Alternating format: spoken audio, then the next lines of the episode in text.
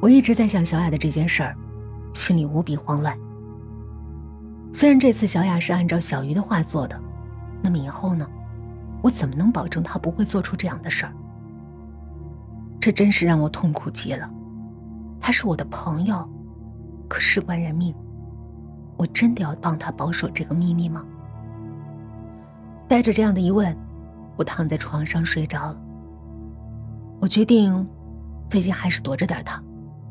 不知怎么，我潜意识里已经把他排除在外。换句话来说，我真的无法接受他。一阵急促的电话铃声把我吵醒，我迷迷糊糊接起电话，却听见小雅有些低沉的声音：“小兰，你说，在什么样的场景里死去会更好看呢？”我迟疑了一下，小心翼翼的问：“你你要做什么？”其实也没什么，就是问你什么样的场景比较好。听到这句话，我的脑子轰的一下爆开了。够了，小雅，你别再这样了好不好？到底要干什么？你疯了？半晌没有回复，我咬了咬嘴唇，总觉得有一种不祥的预感。我是疯了。我想死，我也想试试那种感觉。我觉得我已经无法满足看着别人去死了，我想自己试试，很有趣。然后用相机拍下来，哎，你说好不好？一想到用我的生命拍成的照片会那么美丽，我真的高兴的快疯了。只是自己看不到。我的脑子里好像装了个炸弹，轰的一声炸开。小雅，你别想了，好不好？我求求你，别沉迷这种东西，好不好？他似乎没有听到我的话，依然沉着嗓子继续说：“算了，把照片送给你吧，你说好不好？”还没等我开口阻止他混沌的思维，电话。已经响起了挂断的忙音，我的心像被攥住，呼吸变得困难。摁下手机，与信的号码传来我爸的声音：“爸，出事了，出事了！你快到小雅家，她出事了，快！”我瘫在地上，带着哭腔。然而，当他们赶到小雅家的时候，已经晚了，因为小雅。已经永远的死去了，只留下了自己最后的模样。用相机，这对我是个巨大的打击。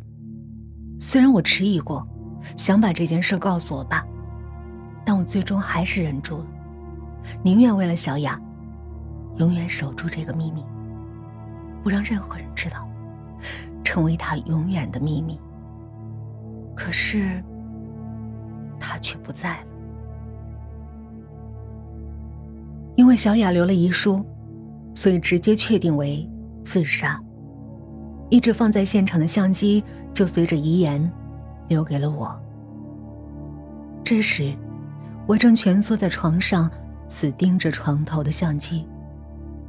我不敢打开它，我觉得这个相机浑身上下都充满了死亡的气息。可同时，脑子里又充满了可怕的好奇心。我想看看小雅是怎么死的。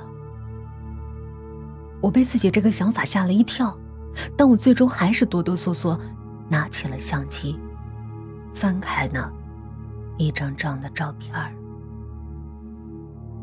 那是小雅所拍下的所有照片一张一张，诡异又血腥。我忍住反胃的感觉，继续浏览。完全不知道心里的哪一根神经被触动，竟然惊奇的发现，这照片里似乎不再像以前那样不堪入眼，而且还带着那么一点奇妙。最后是小雅的，只不过不是照片，而是一段录像，上面清清楚楚记载了小雅死亡的。全过程，到最后，只剩下满眼的红色。这是我从来没见过的可怕景象，却又使我感到前所未有的兴奋。那些照片在脑海里浮现，